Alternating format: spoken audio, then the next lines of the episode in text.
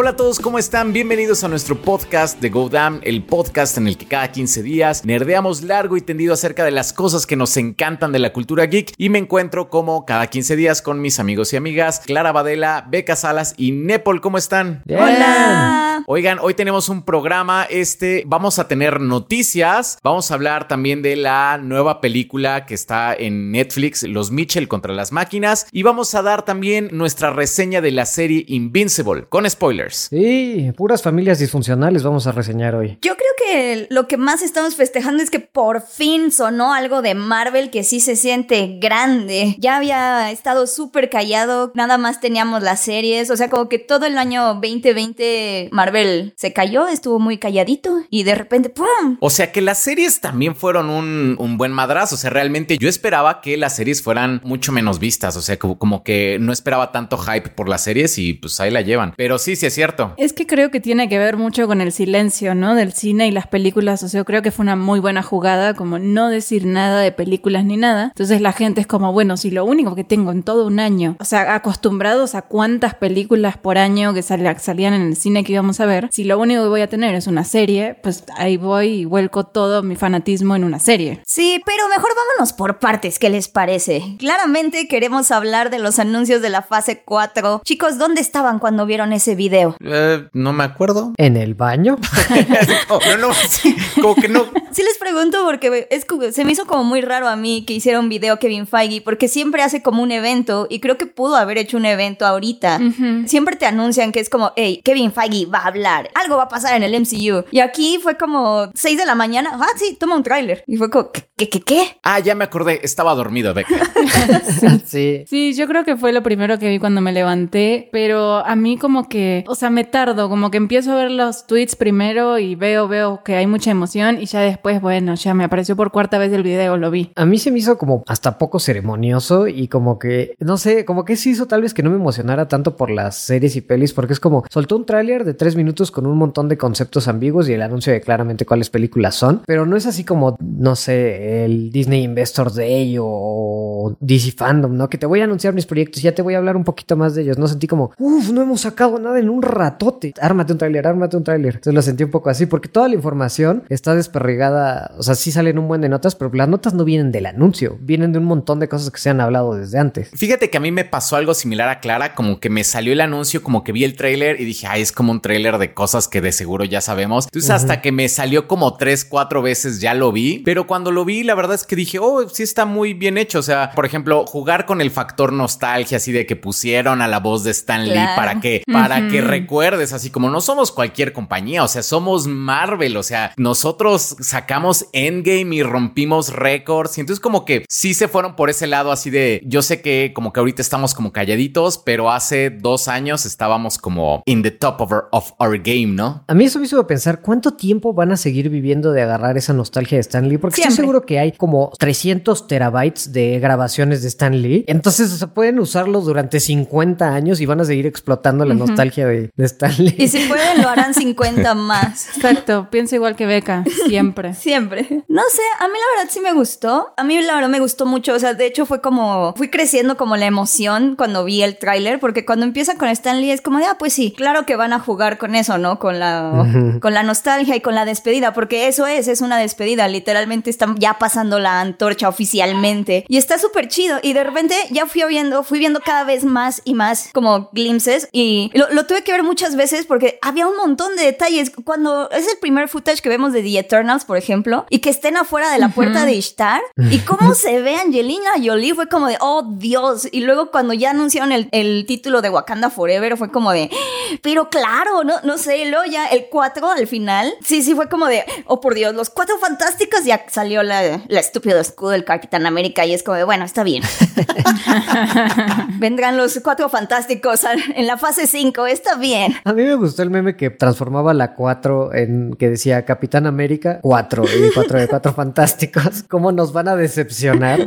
Mira, que conociendo a Marvel y lo que ha hecho con las series, es hasta probable, ¿sabes? Como jugar con esa emoción. Pero fíjate que lo de The Eternal sí me emocionó un buen porque ahora sí ya nos hacía un buen de falta. Creo que si, si hubiera sido solo el, el avance de The Eternal, igual me hubiera emocionado un montón porque aunque es bien poquito, al fin ves, empiezas a ver un poquito de eso. Creo que es la que más, más, más le trae traigo ganas de la fase 4. Y se ven bien, el equipo se ve bien, se ve bastante bien. Además, o sea, con la directora que tiene, es como... Pero me, me encanta que es Chloe Zhao y el primer shot que vemos es de una vaquera. Sí, o sea, sí siento que buscaron las tomas así como, miren, o sea, es similar a Nomadland, ¿no? Es como, Acaba de ganar un Oscar, ¿se acuerdan? acaba de ganar un Oscar y está llevando esto a las películas de Marvel. Yo supongo que lo hicieron como por ese sentido. Sí. También siento que le hacía mucha falta una buena promoción a esa película porque las imágenes que sacaron, no sé, hace como unos cuantos meses en donde salía como el equipo con sus trajes, estaban horribles. O sea, Bueno, pero es que es esas de que era como un póster de esos de que no manches, ¿por qué Marvel no contrata un diseñador? Que estaba así horrible ese póster, horrible. sí, horrible. O sea, de esas playeras o pijamas que venden en Walmart, así como que nada más compran la licencia y le ponen Los Vengadores. Así de feo estaba. Sí, sí se veía muy mal. Cañón. Pero aquí se ve bien, ya Sí. la verdad quiero ver un tráiler. Yo sé de las cosas que más me emocionó fue el anuncio de Black Panther, o sea, creo que sí nos dieron una muy buena idea de por dónde se van a ir. Y a mí la verdad me emocionó mucho que se llame Wakanda Forever, o sea, como que la idea de que van a explorar más el universo que está construyendo Ryan Coogler, me, me parece una idea muy, muy sensata, la neta. Sí, a mí fíjate que Black Panther es como de las que más me emocionan. Esa y de Marvels. Sí. O sea, me pareció también de Marvels una muy buena jugada. Que no sea así como después de todo el drama que tuvo Capitana Marvel, como meter a más heroínas. Digo, he visto algunas quejas ahí como que están metiendo a todas las mujeres juntas, así como, ah, la película de las mujeres. Pero me pareció una buena jugada y me gustó mucho que se llamara The Marvels. A mí me encantó eso, creo que es la película que yo más espero, pero porque Kamala Khan es de mis personajes y superhéroes favoritos. Y ya, o sea, ya el hecho de, ya sabe, ya estaba muy emocionada yo por la serie de Disney Plus y a mí, yo la verdad, ya, ya que vimos las fotos de Iman Bellamy con el traje, se ve increíble, ya se ve Sí, se ve súper de cómic, súper de cómic. súper de cómic. Entonces ya, o sea, que, que le llamen The Marvels, creo que habla de que va a tener un peso muchísimo más grande en el MCU. Y como estamos viendo, creo, creo que Marvel va a pasar como las historias de origen a sus series. O sea, como que va a ser todo, el, todo el desarrollo de personajes ahí, gañón más intenso en las series. Y va a dejar sus películas como para que sean, pues, las intersecciones, las aventuras más grandes o los problemas más interesantes que al final son los que llaman a la gente. Entonces, el hecho de que ya, de que ya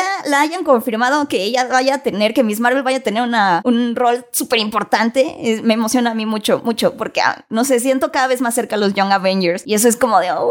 Sí. Exacto, sí, justo. Oye, tengo una duda. ¿Antes se llamaba Miss Marvel o nada más todos asumíamos que se iba a llamar Miss Marvel y acaban de anunciar que era de Marvels? No, era lo que nosotros creíamos que iba a ser Capitana Marvel 2. Mm, o sea, esa vendría a ser porque Miss Marvel va a ser la serie. Ah, Sí. ya, ya, ya. Ok, ok. Sí, que sigue, sigue siendo, sigue siendo. Lo que pasa es que ahora ya no es Capitana Marvel la única protagonista, sino que ahora tenemos tres. Y asumo que primero va a salir la serie de Miss Marvel, ¿no? Sí. Porque yo a la serie de Miss Marvel le traigo así un buen de ganas, como que siento que le hace falta a Marvel una serie adolescente, pero que se vayan muy, no sé, por ejemplo, de las series adolescentes live action de los últimos tiempos está Titans, que es como, puede gustarte algunas cosas, pero es como, es the dark. No, pero es como drama dark, así drama. Tiene como el, el- el tema dark de Riverdale que a veces me saca. Es que no es adolescente porque son personas de que se ven como de 30 años aparentando, Ajá. o sea, aparentando tener 16 con aventuras de adultos, o sea, Pero eso es porque así lo hicieron. Minka Kelly, que es la pareja de Dick Grayson, tiene como 36 años.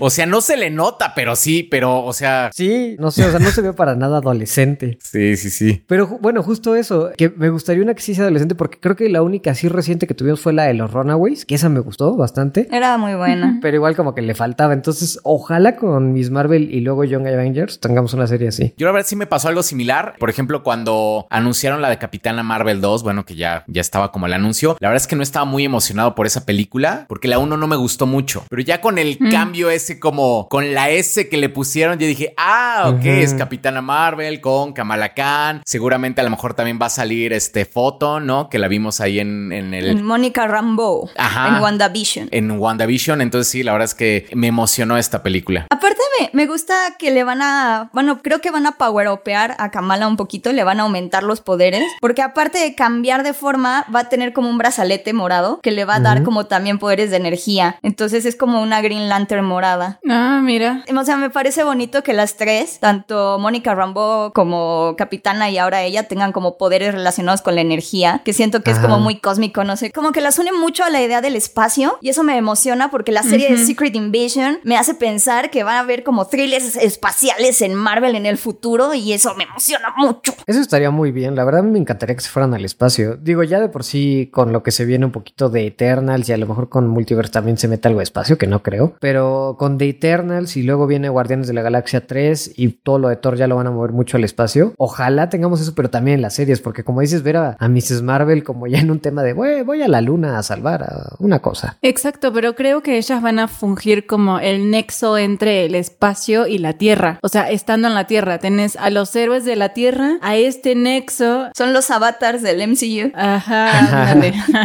Eso estaría padre. Y después todo lo demás en el espacio, como que historias separadas y demás, pero ellas como que pueden ir y venir, más o menos a lo mejor. Creo que lo que me- a mí me, me emociona es que les están dando como un nivel de poder muy superior al de todos los héroes de la Tierra. O sea, sí tenemos los Avengers y Falk, bueno, nuevo Capitán América y todo lo que quieras. Pero no es súper el nuevo Capitán América. Pero no son súper, exacto. Y estas sí son así como espaciales, superheroínas, como súper poderosas que ya están jugando en otra liga. Eso le va a encantar a un montón de gente.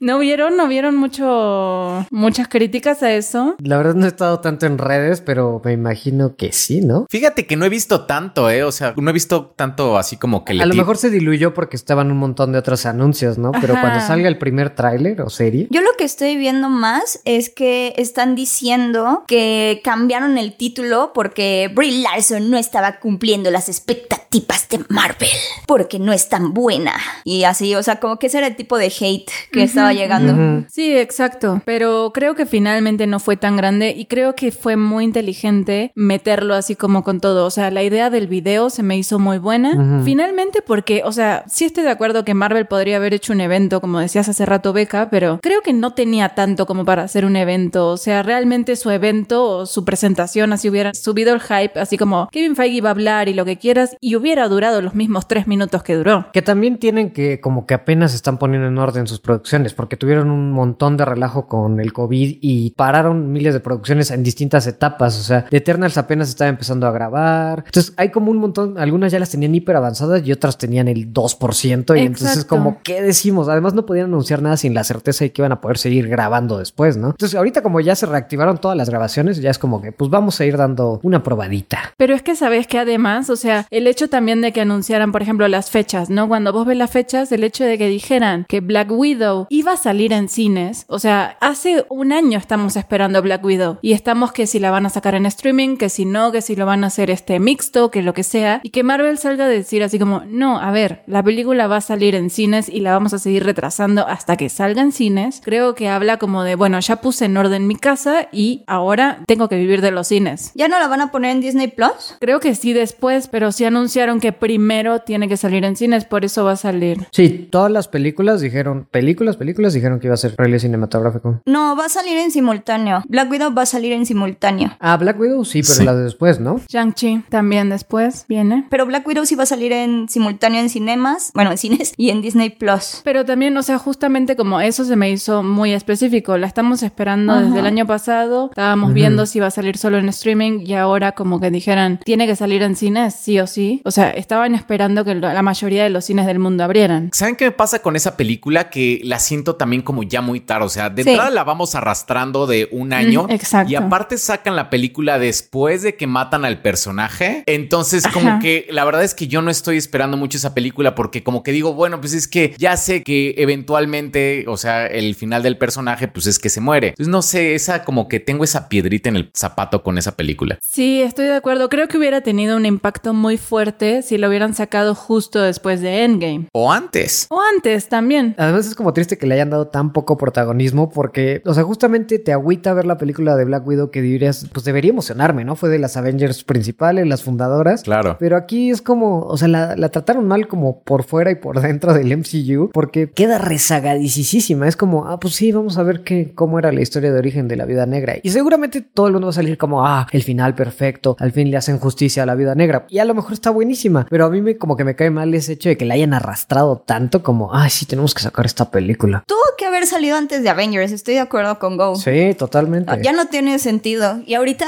ha tenido la peor suerte del mundo esa película porque de verdad ya es como de, sí, ya, ya que salga. Ya tenemos que salir de este paso para entrar a la fase 4. Pero tampoco se pueden dar el lujo de tener como un fracaso. Entonces yo creo que por eso le están como esperando a que los cines estén abriendo. Exacto. Porque sea como sea, es marca Marvel y hasta la película más chiquita de Marvel ya como que ya tiene que cumplir con ciertas expectativas. O sea, así sea Ant-Man 2. Hasta Ant-Man 2 hace sus 500 millones de dólares en taquilla.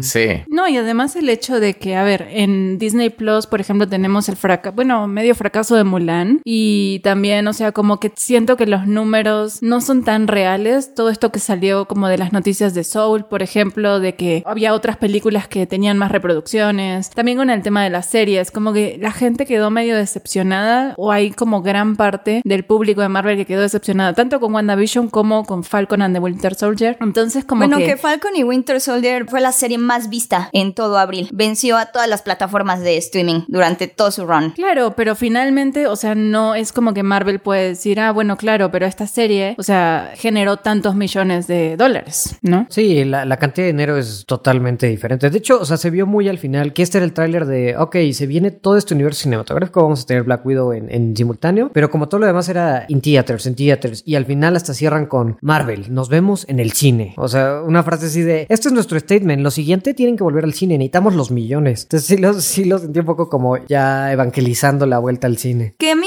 la verdad, eso a mí precisamente no me, no me molestó, porque yo sí estoy muy a favor de que veamos las cosas en el cine y estoy muy segura que las películas de Marvel vale mucho la pena verlas en el cine. Entonces, no sé, estoy un poquito conflictada porque sí estoy de acuerdo, pero sí me gusta como que Marvel se haya comprometido con hacer una experiencia en cines y que, que, bueno, eso terminó lastimando a los de Pixar porque todas las Sí. películas de Pixar son las que se terminaron yendo a Disney Plus. Pero sí, o sea, como que eso me gusta y me gusta como el feeling que le dan al final del video, que es como, sé que nos vamos a tardar, sé que esto se, se retrasó muchísimo, pero wait for it, esperen, esperen, va a ser Claro. épico. Marvel volverá, volverá más fuerte que nunca. Sí, Como que sea algo que sí se necesitaba, o sea, de por sí ya na- seguimos todos aburridos, realmente pues no sabemos qué es lo que va a pasar con las vacunas y eso, entonces pues en lo que se arregla, en lo que se reconstruye, pues ya hay como un rayito de mira, en el futuro Y además no es tan irresponsable porque es como son películas que van a salir el próximo año, entonces es como todavía falta. No, no, no, no, no. O sea, este año salen cuatro películas de Marvel. Sí. O sea, en julio, septiembre. La viuda negra sale el 9 de julio. Pero todas con lanzamiento cinematográfico. Sí, o sea, la Black Widow, Shang-Chi, Eternals y Spider-Man salen en julio, septiembre, noviembre y diciembre. O sea, lo entiendo, estoy de acuerdo, pero también eh, tenemos que mencionar que es una visión muy, pues, de Estados Unidos y de cómo está la situación allá, que se acapararon todas las vacunas y que están vacunando a todo el mundo, pero obviamente no considera Ah, sí, y ellos ya en verano ya van a. Ellos ya en verano van a ir hacia el cine feliz. Sí, claro. Exactamente, no considera la situación de toda Latinoamérica que están teniendo como los picos más altos desde que empezó la pandemia. Pero es que realmente no importa, porque los dos mercados más grandes de cine ya se están pasando la pandemia, que es China y Estados Unidos. Sí, o sea, ya de ahí ya pueden ganar una lana, no les preocupa tanto y tampoco les preocupa que se mueran un par de latinoamericanos, que es lo peor que puede pasar. Eh, total, son latinoamericanos. ¿no? Pero ni siquiera lo cuentan, ¿no? O sea, es como de, ah, pues que compren Disney Plus o lo que sea. O sea, eso, porque creo que solo les importa México, la verdad. O sea, no tanto Latinoamérica como en box office, sino más bien México es el quinto país que tiene la taquilla más grande, pero pues Panamá. O sea, no creo que Disney esté pensando como de, ah, sí, ¿cómo será nuestra estrategia? Taquilla en Panamá. Esa taquilla en Panamá. Ajá. Te imaginas en la, en la sala de juntas. ¿Dónde está la estrategia para Panamá? Oigan, para donde sí tienen una estrategia y se nota es para China. Ya ven que están como empujando fuertemente la de Sí, Shang-Chi. sí. Pero estaba viendo que a la audiencia china como que no le gustó el tráiler, que tiene como una gran cantidad de dislikes en YouTube. Entonces ¿Ah, que... sí? Sí, sí, sí. Ah, pues además se ve súper gringo. Es que a los chinos realmente no les gustan los productos que aparentan ser chinos fuera de China. O sea, es como, eso no lo están entendiendo muy bien. Ajá. Pero no, entiendo por qué no les gustan los chinos si metimos un chino. Es un chino que hace kung fu, no puede ser más chino. y va a comer comida china en una escena. Sí, o sea, se nota como en todas las películas algo tiene que ver como con China y no lo logran. Y por el contrario, o sea, por ejemplo, películas como Coco creo que funcionaron muy bien en China porque precisamente, pues, por ejemplo, estaba viendo que la cultura china y la cultura mexicana tienen como algunos, algunas cosas en lo que se parecen en el entorno familiar. Entonces, pues, la película de Coco le fue muy bien en China, pero no porque hayan metido un chino, sino porque algunos valores de la película, pues, les hacen clic. Sí, es que tiene que ver menos con estereotipos, o sea, y más con los valores, con el honor, con la buena representación, ¿no? Como de, los valores. No, y aparte que ya, que ellos, los chinos también tienen sus películas que también lo están haciendo bastante bien por el simple hecho de que son el segundo mercado más grande. No, que ya son el primer mercado más grande del, del mundo en el cine. Entonces ya les está yendo bien con películas de acción y de propaganda y cositas. Yo me imagino que ya tienen a sus artistas también, a sus estrellas. Entonces, sí, es muy importante que Simu Liu sea Shang-Chi para, yo me imagino que para la comunidad asiático-americana, pero eso no quiere decir que va a impactar en la misma forma en China, porque en China ya tienen a sus estrellas de acción también. Entonces, me- o sea, me parece sí una, esa sí me parece una visión muy agringada, como de Marvel, de, ah, sí, vamos, tratemos de caerle bien a China metiendo chinitos en nuestro universo. Pero es que además les pasa todo el tiempo. Pero además está el escándalo con Chloe Zhao, ¿no? Como que en China no la quieren tanto realmente porque después está ya muy gringa, ¿no? Entonces como que, bueno, si vas a hacer tu trabajo afuera, pues ya vete afuera y eres de afuera. Y porque criticó al gobierno chino también. Bueno, también, ajá, sí, sí, sí. Pero no les trae honor a la República. Sí, y volverte exitoso fuera de China es también un poco mal, Mal visto, visto. allá. Ajá. Por no digamos que te expatrien. Sí, bueno, pero bueno, es China también. Este podcast no saldrá en TikTok. Porque, ¿qué más? ¿Qué más hubo? Pues estuvo Spider-Man, Multiverse of Madness, pero también ya hemos hablado un montón de esas y no, no hubo nada nuevo, ¿sí? No, realmente fue como solamente como el logotipo, no, no nos dijeron como nada extra. Quizá la, la noticia vino después, ¿no? Con Andrew Garfield que dijo que no, que de verdad no, no iba a ser Spider-Man ahí. No, para nada. Guiño, guiño. Pero también ya no la sabemos, ¿no? O sea, como que puede ser que sí esté diciendo la verdad, puede ser que no. Entonces, realmente como que su entrevista como que ni confirma ni niega, ¿no? Son actores, saben mentir, a eso se dedican. Pero ya cansó mucho eso de ver como a Toby Maguire y Andrew Garfield como cotejar o bueno, estar como filtrando con los medios de seré, no seré. No, no he escuchado nada. No, no lo sé. O sí lo sé. No, no lo sé. Ya, ya, ya estás como cansado. Aman la atención, aman la atención. Y el final, ¿cómo lo vieron? Así con el 4 enorme. Ah, yo sí me emocioné. Dije, no, ya van a dar Sí. una fecha. O sea, ya, yo sí dije, ¿cómo van a dar una fecha Fantastic Four? Y ya fue como de, ah, maldición. Bueno, Yo no creí que fueran a dar fecha, pero sí me hypeó como la medio confirmación de que, bueno, ahí está. Pero sí esperaba un poquito más de información, no sé, como que sacaran, no sé, un actor o lo que sea, o sea. No, yo creo que está bien, porque creo que el proyecto claramente no está desarrollado para nada todavía. O sea, no tienen, seguro ni saben quién la va a escribir, ni dirigir, ni nada. Dirigir, sí, John Watts. Ah, perdón, sí, sí, que se me olvida. Todo el mundo está enojado por eso, ¿no? Sí, sí. a todos se les olvida. Se les quiere olvidar más bien. O sea, la única decisión que ya tomaron fue vamos a contratar a John Watts. Ay, Dios mío. Ajá. Dios. ¿Creen que sea por eso Fantastic Four más jóvenes? Tal vez. Eh, yo creería que sí, yo creería que sí van a ser eh, más jóvenes, o sea, yo teorizando, imaginando, pensando, porque además, o sea, es un hecho muy grande, o sea, están, son superhéroes muy importantes, entonces yo creo que el hecho de que los hagan jóvenes les va a dar tiempo como de que inicien una nueva fase y todo un nuevo, un nuevo evento y los puedan tener durante años. sí, ahora les gustan jóvenes para que les dure el contrato 15, 20 años. Oye, pues ya ves, este Hugh Jackman, ¿cuántos años fueron? 17. sí, no manches. O sea, sí fue como Grey's Anatomy, pero de los superhéroes. Y todavía con Wolverine, pues era como, no sabían, ¿no? Es como una película, ahora otra película, que es como que ya firman y firma para 10 películas. Luego vemos qué hacemos. y falta la película de Blade, pero ahorita vamos a hablar de esa película que no fue anunciada, pero tiene que ver con la próxima noticia, que es la de que efectivamente la película nueva de Superman, la que está escribiendo Tana Hasey Coates, es la historia de Kal-El, no es una historia de una versión alterna de Superman, o sea, no es Zod, no es Calvin Ellis, los que se conocen como los Supermanes eh, afrodescendientes en los cómics, sino va a ser Kalel. Simplemente el actor protagonista va a ser afrodescendiente y el público estaba, bueno, se puso muy enojado. Sí, se puso muy loco. La verdad es que Sí. yo no, como no he estado en redes esta semana. O sea, yo sí los vi así, así súper, súper enojados. Muy intenso, sí, tienes mucha razón. O sea, como que sí hubo unos así como que decían, no, pues bueno, ¿saben qué? Pues bueno, hay que darle la oportunidad, es otra historia, pero también había un sector muy grande que, o sea, yo sí lo vi como completamente en contra de la noticia. Pero yo supongo que se les va a pasar, o sea, a final de cuentas, si nos entregan una buena película, creo que la gente la va a ir a ver, creo que a la gente se le va a pasar y pues va a ser... No sé, yo creo que con Black Superman podría ser un Capitana Marvel otra vez. O sea, sí creo que la gente podría agarrar un odio muy intenso. Porque eh, tienes razón, sí vi algunos comentarios y, y sí se enoja muchísimo, pero muchísimo la banda. Es como, solamente les quieren dar más poder a las minorías porque está este lobby progre que nos quiere hacer todos gays y negros. Entonces, sí, no sé. Yo sí vi unos muy ofensivos,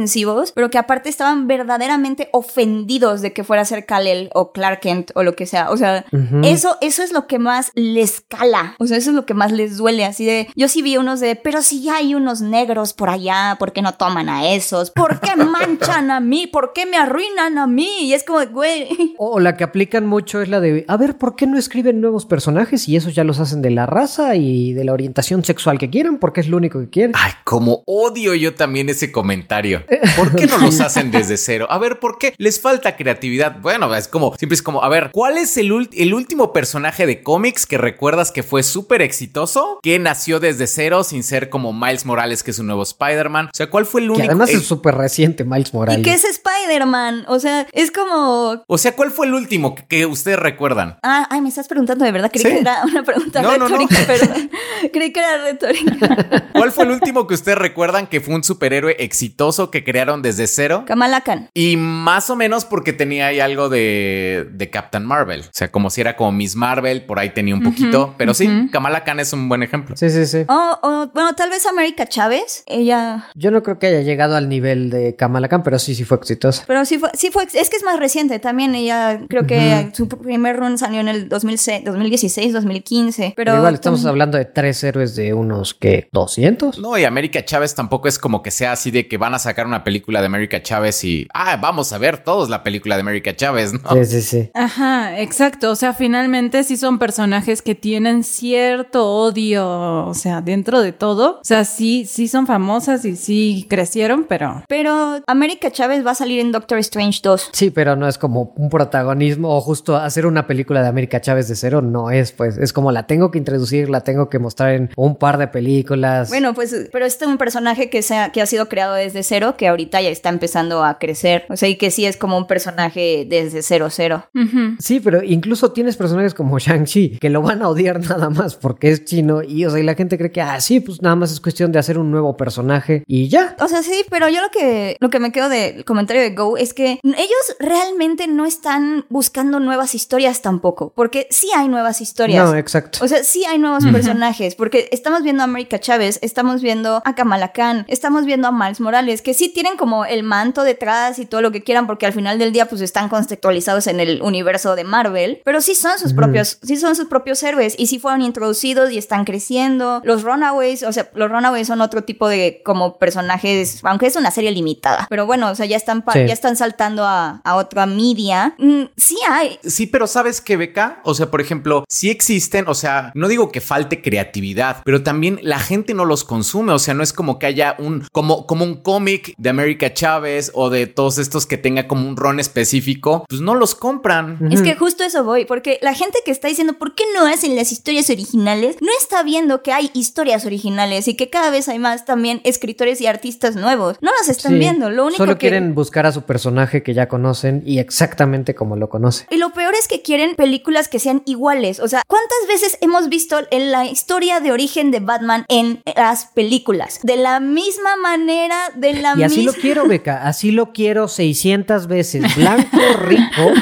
No, pero de la misma manera, en el mismo callejón, la misma película. Y la gente no dice como, ay, ya basta de esto, quiero ver otra cosa. ¿Por qué no lo hacen afroamericano o lo ponen en el Bronx? O, o sea, la gente no dice eso. La gente lo único que quiere es seguir viendo y repitiendo y, haciendo, y viendo exactamente lo mismo. Y es como, ya, people, abran un poquito su mente. O sea, vean lo que puede ofrecer, que puede ser diferente. No sé. Yo creo que puede dar para, o sea, lo de un Superman afroamericano, creo que puede dar para una muy buena historia, porque realmente no está tan alejado como de esta historia de Superman como inmigrante. O sea, si lo saben manejar bien, o sea, que, que digo, ese es como el punto, ¿no? O sea, puede ir pues hacia los dos lados. O sea, a mí se me hace que es una buena idea tomar como este tema racial a través de una historia de Superman. Entonces, si lo hacen bien, creo que podría funcionar muy, Sí. muy chido. Ajá, creo que fue una gran, gran idea, o sea, meter a este guionista, porque él de verdad creo que entiende muy bien el tema. Entonces creo que por ahí sí tienen una muy, muy buen potencial, pues. Oh, Tanihisi Coates es genial. Es increíble. Me gastó el artículo que sacó Hollywood Reporter que están diciendo que justo también andan batallando un poco para ver quién va a dirigir, porque al principio ya ven que se decía mucho que tal vez iba a ser J.J. Abrams, porque él nada más se anunció como productor, pero nunca dijeron que iba a ser director. Pero en el artículo este de Hollywood Reporter dice como se habló y se pensó mucho en J.J. Abrams, pero estamos pensando que sería como muy, o sea, que no estaría bien que él la dirigiera, o sea, usan la palabra tone deaf, que cómo traducirías tone deaf acá, o quien sea. Creo que podría ser ah, un poco insensible. Tal vez eh, podría ser también como de mal gusto o... Sí, un poco como que no estás viendo, estás viendo y no estás viendo. Me gusta eso. Como que estás viendo y no estás viendo. sí, esa es la traducción oficial de Tone Deaf. Entonces está bueno que estén buscando un director, alguien que le pudiera impregnar justamente la visión que pudiera estar buscando Tanahisi Coates, ¿no? Sí, entonces no sé, e- eso, eso está padre. La verdad creo que pueden hacer algo diferente y sí va a ser arriesgadísimo. Claro que va a ser arriesgadísimo. Por cómo se puso la banda, va a estar bien difícil. Pero creo que lo están planeando muy bien. O sea, creo que lo están haciendo con excesivo cuidado. O sea, el hecho, por ejemplo, de que estén buscando un director perfecto para que trabaje con este guion, creo que demuestra muy bien la conciencia que tienen sobre lo que están haciendo. Y estaba viendo que de entre los candidatos estaba el director de, de la película de Creed 2, estaba este Shaka King que hizo la de Judas and the Black Messiah y está Regina King, o sea que son como de los tres como más fuertes. Curiosamente, el artículo también dice que se tienen que apurar porque Marvel está entrevistando exactamente a los mismos directores para ofrecerles la película de Blade. Y ahí el por qué Blade no aparece en la fase 4 de Marvel, porque todavía no la tienen. Qué bueno que lo aclaras, porque yo te iba a decir, ¿por qué juntaste a Blaze con Black Superman? ¿Nada más porque los dos son negros? ¿O qué, qué pasó? Sí, fue muy raro. No, pues no, no, no, eso sí, sí hay, sí hay un, sí hay un punto ahí. Se están peleando a los directores. Tenía un plan, todo era un plan. Go siempre, siempre deliver.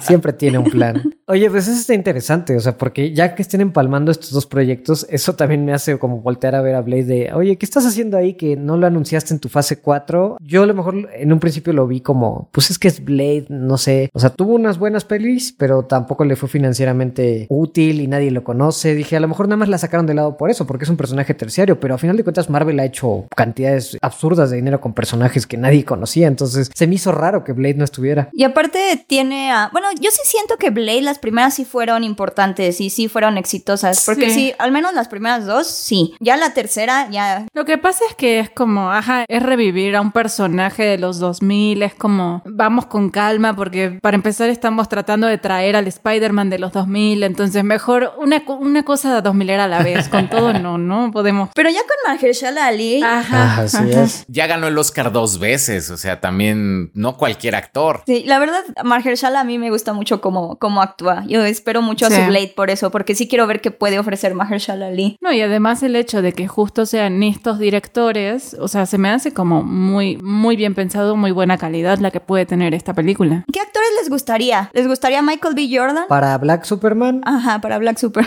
Michael B. Jordan ya dijo que definitivamente no. O sea, que está muy halagado de que le digan que él va a ser el Hmm. nuevo Superman, pero que este proyecto se va a sentar a ver qué pasa. A mí la verdad me gusta porque nunca me gustó la idea de Michael B. Jordan como, como Superman. ¿no? No, nunca. Es que siento que en este tipo de roles necesitas más bien como un actor que se moldee en el personaje. Y él ya es un actor muy bien establecido, que ya tiene como una personalidad bastante específica y hasta tiene como un porte, e incluso como, como que ya sus otros personajes como que le dan un, un street cred muy diferente.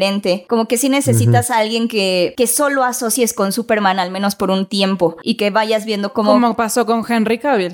Exactamente, ajá, Claro, justo. Eso sí. Sí les convendría un actor desconocido como para justamente asociarlo con la nueva imagen de Superman. Sí. Porque si es un actor de calibre, Le sale más barato además y todo lo van a agarrar barato. sí, exacto. Yo, yo estaba pensando en el que hizo a Doctor Manhattan en la serie de Watchmen, de Yaya Abdul Mateen II.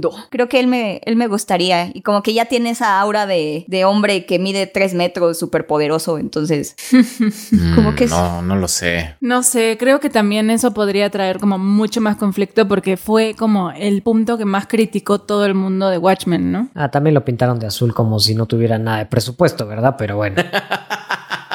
Bueno, sí, es pero cierto, o sea, la pintura estuvo chafita. El concepto estuvo mamalón, pintura chafita. Pero, pero, o sea, sí he visto muchas reseñas como de Watchmen, así como de, no, la serie es una porquería porque Doctor Manhattan se ve horrible y es como, y es negro, ¿no? Así como- eso siempre va a pasar. Es como, o sea, ya sabemos que este, este Superman va a ser súper controversial. Por eso, o sea, el- Pero sería como sumarle más, ¿no? Como de por sí ya viene con un escandalito por ahí, como, uy, justo elegir a ese estaría bien, o sea, creo que me gustaría, pero sería como, uy, sumarle un poquito más y como que... O tal vez René Jean Page, el que acaba de salir de Bridgerton, él tiene como el porte también como de niñito, de Boy Scout. de niñito. Ajá. Al que vi que propusieron, pero como que no me convences a... No me sé el nombre del actor, pero el que le hace de Cheadle en The Good Place. Oh, sí, este William Jackson Harper. Ok. ¿Pero tú crees que físicamente daría? Sí, eso, eh, o sea, no me lo imaginaba. Sí está... Pero da para Clark Kent, no creo que dé para Superman. Ajá, exacto. Es como muy Clark Kent. O sea, se vería tetísimo de, de Superman. Y, o tal vez que no me podría sacar yo la idea de, de Chidi en The Good Place, pero yo lo vería tetísimo siempre. Bueno, es que Clark Kent es tetísimo. Ajá, que en cualquier momento va a empezar a dudar, así como azul o verde, azul o verde, no sé, no sé.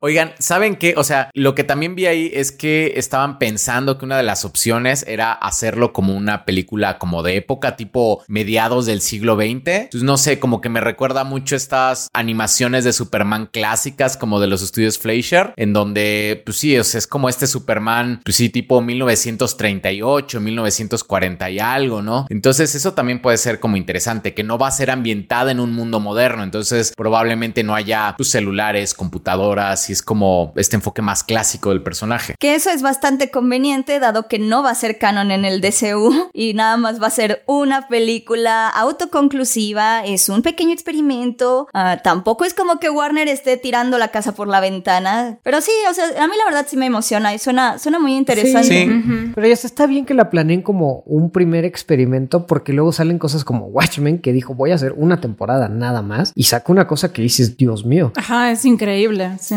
Ajá, logras hasta contener un poquito el mensaje o la crítica que quieres hacer y no Sí. te amarras a lo mejor, eh, puta, pero tiene que haber una secuela y tiene que salir bizarro. Y tiene que conocer a Batman y a Wonder Woman. sí, exacto.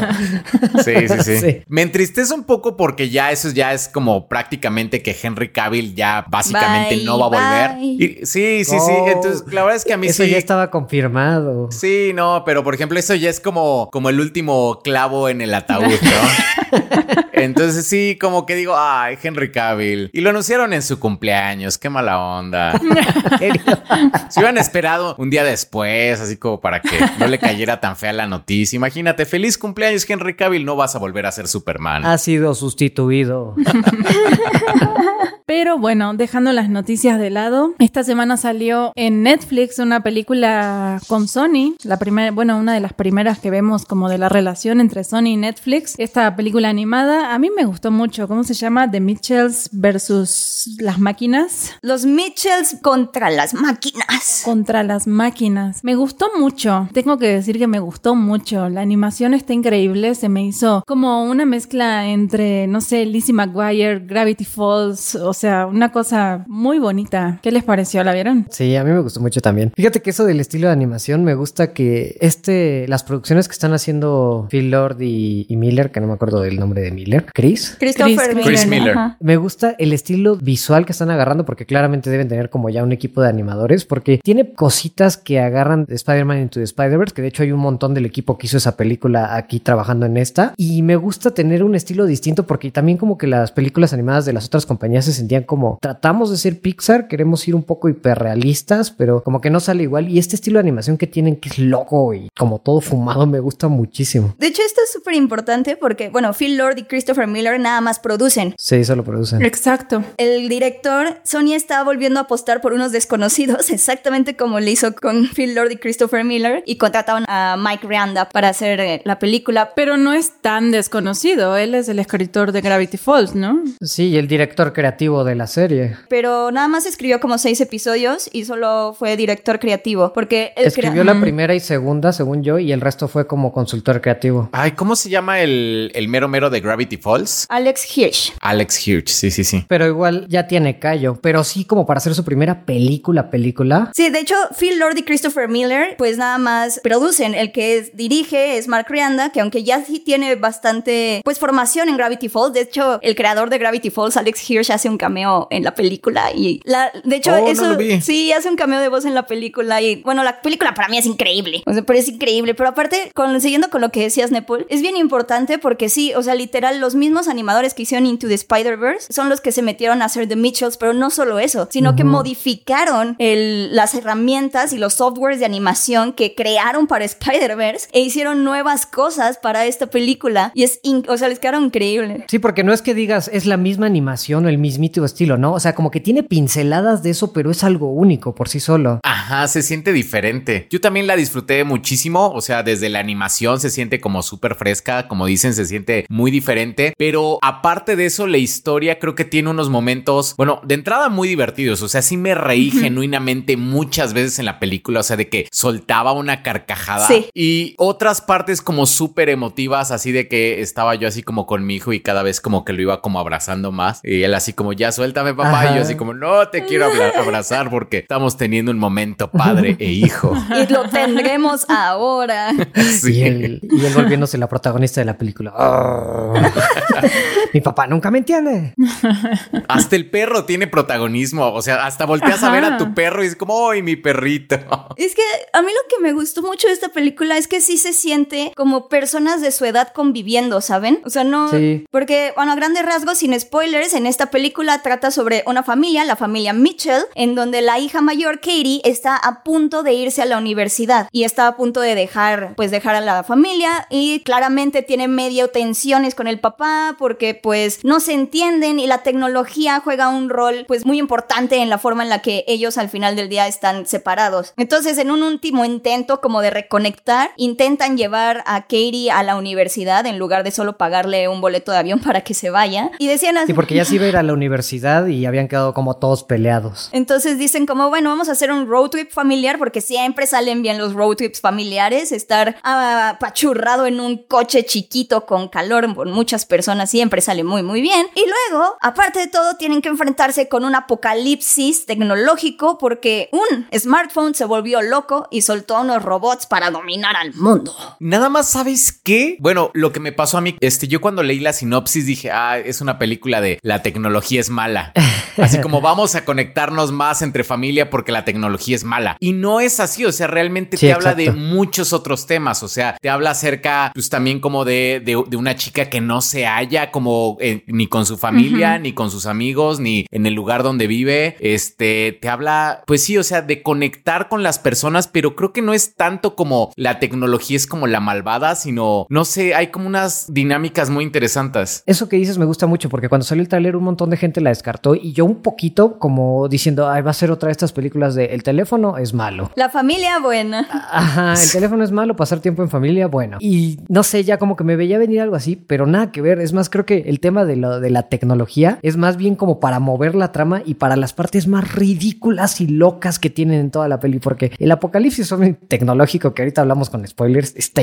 Bueno, hay unas cosas buenísimas que hicieron con eso. Y aparte es como de la animación es tan, tan increíble, pero tan increíble que se siente como acuarela. Bueno, yo investigué y decían que modificaron el software para que pudiera reconocer como las sombras y algunos tonos cálidos que tienen las acuarelas, de manera que pudieran hacer como los fondos, que hay un montón de naturaleza y así, y que se sintiera de verdad como pues una pintura. Y de repente que lo mezclen con animación 2D, así súper loca, y que, que aparte... Y luego lo mezclan con dibujos a mano y otros a dibujos a plumón y luego arte raro. Y todo está lleno de referencias, o sea, de verdad, yo tengo muchas ganas de volverla a ver, pero así como de para estarle pausando cuadro por cuadro, porque nomás, o sea, nomás en el, en el cuarto de Katie hay un montón de pósters hasta de una película mexicana. Yo no, o sea, yo no podía creer que había la película mexicana de La muerte viviente, que es a la esteriliza Frankenstein Boris Karloff, y fue por eso, por eso fue como Big Deal aquí. O sea, y la ponen ahí y es como de, ok, si está eso, ¿qué más hay? Quiero saber qué más hay. Sí, porque una de las partes interesantes es que la protagonista como que quiere ser cineasta y, como que es una de las cosas que más, más me gustó de la peli. Además del tema familiar y, como las relaciones interpersonales y cómo te manejas en tu familia, que está padrísimo esos temas que tocan. El tema de la creatividad, de cómo ver esta chava que no puede expresarse de otra manera más que compartiendo su arte y arte raro, porque incluso al final de la película en los créditos dice, este es un montón de gente rara que se expresa con arte raro, una cosa así. Eso me gusta mucho porque esa temática de la creatividad y cómo ella solo se puede expresar a través de crear este contenido que es rarísimo, me gusta un buen. Sí, aparte, fíjate que eso me gusta mucho porque no lo dejaron solo para Katie, o sea, no lo dejaron solo para la protagonista, sino que te dicen que toda la familia es rara, toda la familia tiene un arte raro. Entonces... O una forma de expresarse distinta. Ajá, o una forma de, expresarse que, que, al final es un arte raro, sí, ajá. El papá está obsesionado con la carpintería y con salvar al mundo, el pequeño con los dinosaurios y que también es súper raro. La mamá tratando como de cauchar a todos, pero también es bien rara porque lo único que hace es como filmarlos y decirles como, ay, bueno, toma una calcomanía. a mí me gusta regalar cosas. O sea, no sé, como que esa, me, esa ahora me gustó, que no es nada más como la niña, porque cuando la primera vez que la vi, como que yo la asocié con Goofy, la película. No sé si la han visto. Ajá. Sí, es que la historia es muy similar. Sí tiene como pinceladas, ¿no? Bueno, que, que muchos dicen que es como, como una combinación de Goofy con un poco de Terminator por el apocalipsis. Claro que sí. Goofy con Terminator. Hasta el coche es igual. sí. Literal se llama The Machines. Hasta el nombre es igual. no me acuerdo qué otra película dijera. Un poco de Ralph el Demoledor, pero yo no lo veo tan así porque no es como que sea una película que nada más quiera. Nada más por el internet. Ajá, pero no es como referencias cultura pop, no tanto más que una, que ahorita hablamos en los spoilers. Ajá. Oh, sí. Sí, exacto. Entonces, como que yo estaba pensando como de, ah, sí, pues va a ser Katie, la, la incomprendida, la que no se adapta bien, la que no se halla, la que no, no nada. Y no, o sea, realmente, realmente no es que no se halle, realmente lo que ella quiere es ya irse con la gente que cree que sí la entiende, ¿no? Que sí.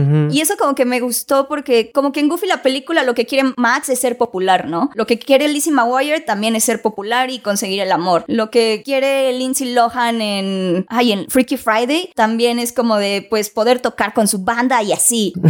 sí. Y aquí me gustó que lo que quiere Katie es, pues, nada más seguir con su vida, ¿saben? De, ya decidió que quiere estudiar, ya quiere irse a estudiar eso. Y eso me hace como más sentido a que nada más tengan como estas banalidades o deseos banales, porque siento que ya no es tan paternalista la situación, o sea, siento que ya es más como de conoce, sí conoce, aprende como a relacionarte con tu familia, o sea, no todo tiene que ser tan malo, no tiene, tu papá no tiene por qué tener la razón, pero tú tampoco, o sea, como que me gustó, me gustó mucho cómo manejan a los personajes, está muy bonita.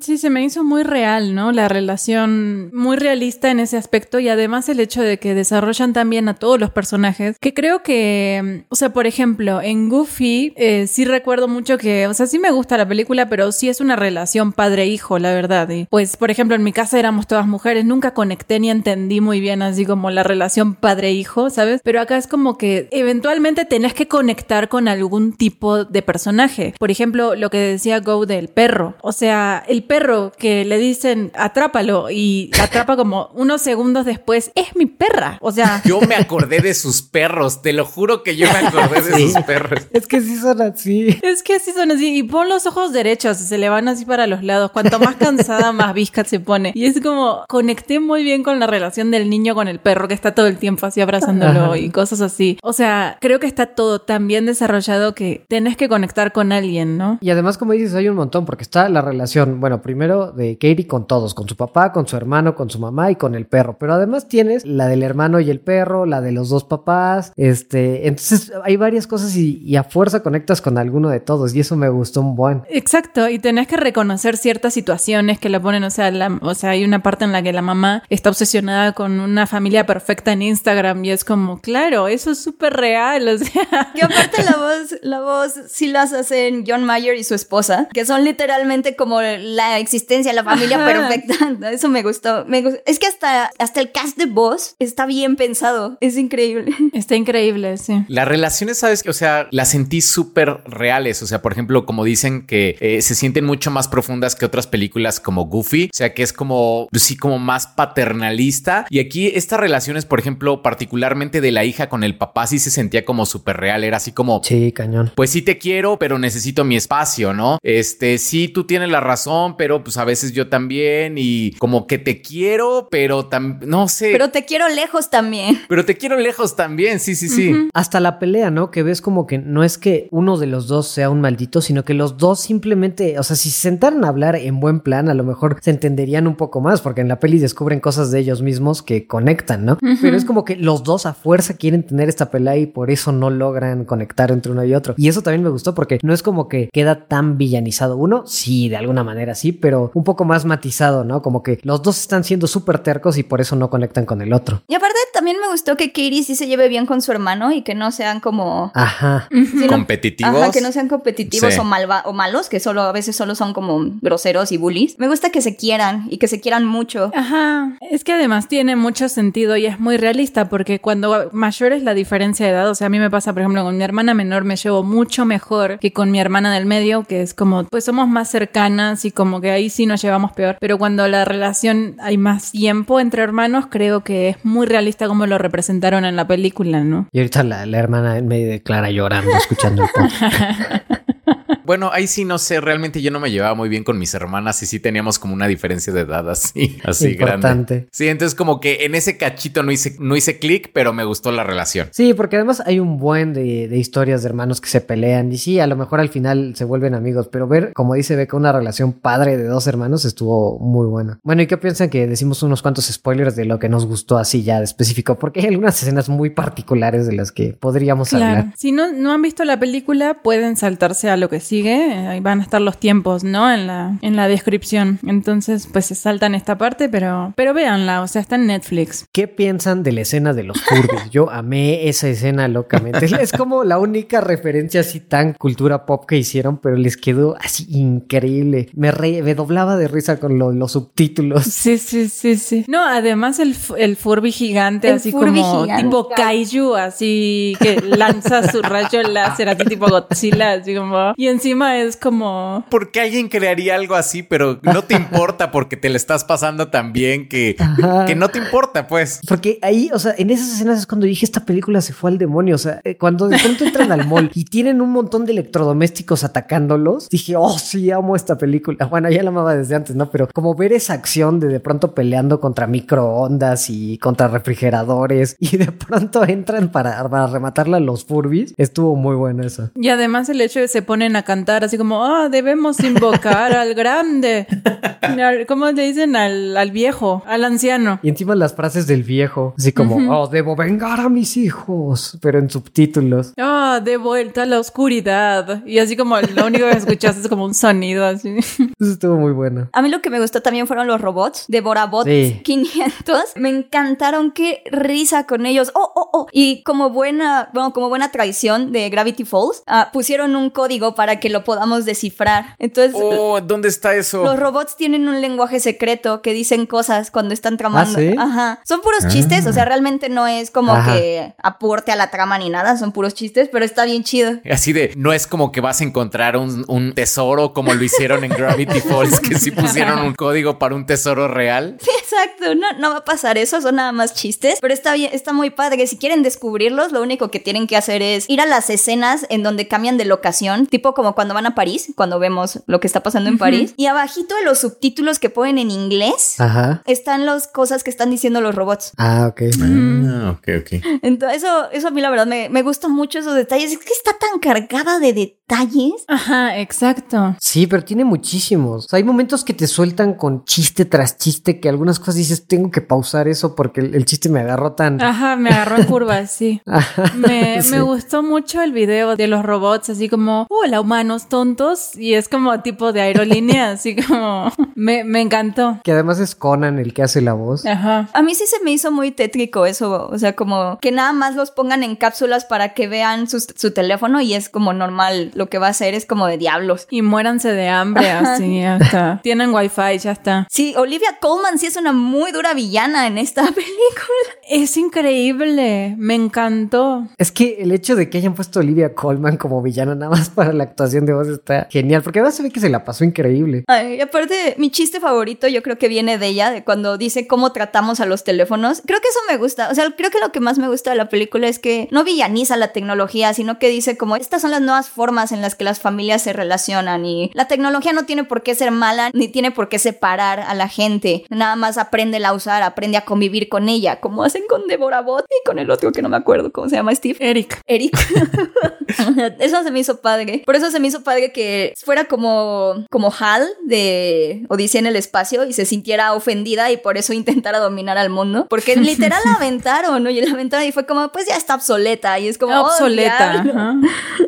Ah, Pero además eso me gustó como sale una nueva tecnología y la otra la descarta sin pensar en nada. Pero deja tú eso, o sea, la tecnología de moda es un software en el teléfono y el paso dos, o sea, como Palm Max es un robot, así como que te ordena, o sea, el salto así como increíble del teléfono al robot. ¿Qué? Pero es que justo lo, lo que me gusta de esa peli es que, o sea, ya se vuelve tan ridícula desde el inicio que le puedes perdonar un montón de esas cosas como lo que decían, el plan para mandarlos al espacio es lo más ineficiente del mundo, nada más es como quiero ser verdaderamente malvada y los voy a llevar a que se mueran de hambre. El kill switch, o sea, como todas esas cosas que son como absurdas en la trama, realmente no las sientes porque así es el tono de la película, entonces te la pasas súper bien. Sí, eso está bueno. Y fíjate que lo que dices de villanizar la tecnología, me gustó muchísimo una frase del final que le dice, bueno, eso te pasa por crear una compañía que afecta a toda la sociedad sin ningún tipo de regulación ni como monopolio. Y dice, sí, no fue mi mejor idea. Pero después dice, pero si eso ayudó a que mi hija se expresara, porque también ahí hacen un comentario muy interesante, aquí todos que hemos creado videos en YouTube, de cómo estas compañías de las que dependemos tanto y que de pronto si YouTube decidiera eliminar tu canal, pues Lo puede hacer. te arruina todo. Ay, ay, ay, ay. Mira, o sea, no vieron a Go. Ay, ay, ay. Casi se desmaya. Me da el soponcio. ajá. El váguido. Sí, no, no, no. Toco madera. Pero dices, gracias, por más que son compañías súper malas, también permitieron esta creación para gente creativa que no tenía como un outlet para expresarse y que pusieran eso a través de, de la protagonista me gustó muchísimo. Eso fíjate que a mí lo sentí muy tibio. O sea, ok, qué bueno que lo mencionan, pero creo que es de esas películas en las que no se tienen que meter por ese lado. O sea, sé que lo hicieron nada más como por el lado de, ah, sí, miren, somos autoconscientes y lo ponemos en una bromita y así, jaja, bromi. Pero dado el estado del mundo, yo siento que quedó como muy tibio. No, pero yo lo que me quedé no fue como la crítica del monopolio, sino la parte de cómo estos, esta, las redes sociales también le permiten a un montón de gente creativa tener un outlet para expresarse y que un montón de gente lo vea. Eso me gustó buen porque como un montón de gente conocía las películas que hacía Katie y ella nada más era youtuber y las hacía con súper bajo presupuesto en pantalla verde. Con su perro. Ajá. Entonces más bien me gustó como ese lado de la expresión de cómo, ah, o sea, sí, de pronto puedes ver a alguien que está súper clavado en su teléfono o en su compu, pero a lo mejor también es porque está creando algo y, y de eso vive, ¿no? Sí, eso está padre. Sí.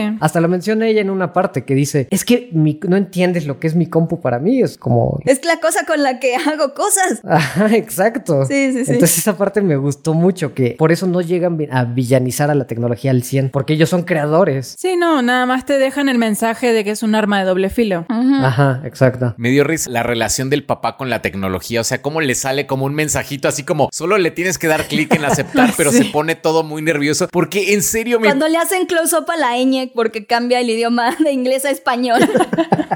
Ajá. Yo así como mi papá es así, o sea, juro que yo creo que sí ve como los, casi como esos pop-ups, así como de dale clic en aceptar y viene el botón de aceptar en grandes, pero como que los ve como grandes obstáculos, ¿no? Así como, oh, ya cambió todo, ¿ahora qué hago? Ajá, sí, sí, sí. Estuvo genial que el clímax de la película, como el gran enemigo final, era su papá tratando de entrar a un video y ya. Ajá, sí. Está buenísimo. Y además es como videos así. Compré no sé cuántas cosas en Amazon, no puede ser. Y solamente me quería suscribir a un canal. El mensaje que le mandó, be my friend on the internet. Buenísimo. Ay, esa parte estuvo muy buena. Es que la peli toca un montón de cosas como de las relaciones interpersonales y la relación que tenemos con la tecnología de una manera muy ligera y padre y rara. Sí. Ajá, se me hizo, ¿sabes qué punto se me hizo así como esta película se fue al demonio? Cuando le sale el instinto materno a, a la mamá y se vuelve así. Y con la música de Kill Bill. Ajá, Ah, y sí. se vuelve así como, Y cómo los robots malvados le temen. No, no, llegó. huyan, huyan. Y es como, sale de la nube así como con la luz. sí. Fíjense que a mí el único temita que es como una piedrita en el zapato para esta película es la orientación sexual de Katie. ¿Y eso? Pues es que canónicamente sí es queer, pero la verdad ahí también lo siento que fue como muy tibio. O sea, lo... Fue como al final, ¿no? Así como que en un, en un diálogo así súper. Es que aparte fue como al final en un diálogo súper rápido y nada más por el pin, un pin súper chiquito, la verdad, y que Ujú. Abby Johnson, la actriz que hace al personaje, lo confirmara. Y la verdad es que siento que aquí sí se nota mucho que es inclusión muy forzada. O sea, dado el tipo de acuerdo de distribución que tiene Sony ahorita por la película, siento que sí es como un tipo de virtual signaling porque, pues al final del día, Sony, bueno, Netflix compró los, los derechos de distribución de Sony, de, de Mitchells, por 110 millones. En todo el mundo, menos en China, donde China tiene una estricta política de no mostrar ningún tipo de contenido LGBT en la vida, en la historia. Y aquí entonces con los Mitchells deciden poner un pin chiquito que se puede cambiar rápido en una edición y mencionar como de, oh, tú y Jade van a venir a cenar en Día de Acción de Gracias, que también se puede como cambiar en traducción. Ajá, es un nombre, es un nombre muy ambiguo también. Jade puede ser hombre o mujer, sí. Entonces, ahí sí ya siento que es como, ya, ya que ya tenemos 10 años de la leyenda de Korra y ya tenemos cosas como Shira o como Kipo, ahí sí ya siento que es como de, ah, no, o sea, no sé, ¿para qué ponerle como... como- Se te hace como queerbaiting. Sí, pero, o sea, como que el peor tipo de queerbaiting, ¿sabes? Porque nada, o sea, ya ni siquiera es divertido como para shipear y hacer fanfictions, porque no tengo a ninguna otra niñita con la cual hacer fanfictions con Katie. No, no es como con Elsa y la otra niñita que aparece en Frozen 2. O sea, aquí nada más es como de, ah, sí, pues sí, es que sí es queer, sí es queer, somos inclusivos, ¿eh? ¿Eh? ¿Eh? ¿Eh? ¿Eh? Y eso. Pero a mí no se me hizo como que ocultaran en ningún momento porque me parece curioso porque desde el principio está obsesionadísima con Jane y le habla es que Jane y es que Jane y en su cuaderno tiene el día en que conozca a Jane y sale ella dibujada con corazones. Entonces, no, o sea, no se me hizo como tan fuera. A lo mejor sí son flashazos. Yo no vi eso, fíjate. Lo de los corazones, como no lo vi. Es que esos son glimpses y como por ejemplo también en el, en el video de, de- de admisión a la escuela pone el Monte Rushmore y el Monte Rushmore es- son puras mujeres directoras. Ah. Ajá, son- esa incluso es... Yo nada más reconocí a Greta Gerwig y a la que hizo Portrait of a Lady of Fire, pero hay como otras dos. Pero yo lo sentí más como de, ah, pues sí, pues es que es una niña moderna, feminista, que pues ya, o sea, admira a mujeres. Entonces, no sé, como que siento que pudieron haberlo hecho más, más explícito. O sea, siento que ya estamos, si ya lo van a hacer, pues que lo hagan pues más explícito, o sea, solo un poquito más, más abierto. Porque claramente, Claro. claramente lo hicieron para quedar bien con China. Y pues, ok, sí, creo que es como en el mundo en el que tenemos que vivir, pero no, pues no sé. No le hicieron gay para quedar bien con China. Lo hicieron sutil para quedar bien con China. Exacto. Sí, tienes razón. Pero pues al final del día eso no estorba. O sea, eso es nitpicking mío, que, que es un tema que a mí me, me molesta. Pero pues aún así está muy buena la película. Y, Sí. y la verdad, ah, no, yo al final yo sí estaba como de, oh. cuando se despiden y tienen como su saludo y todos los miran con cara de que son una Ajá. familia tan extraña. Sí, y a, y a mí me gustó como le dijo a su hermano, nunca dejes de ser raro ni dejes que las cosas dejen de ser raras. Eso me gustó mucho. Pues bueno, vamos a hablar de otra familia disfuncional. Los Grayson. Los Grayson. Los Grayson.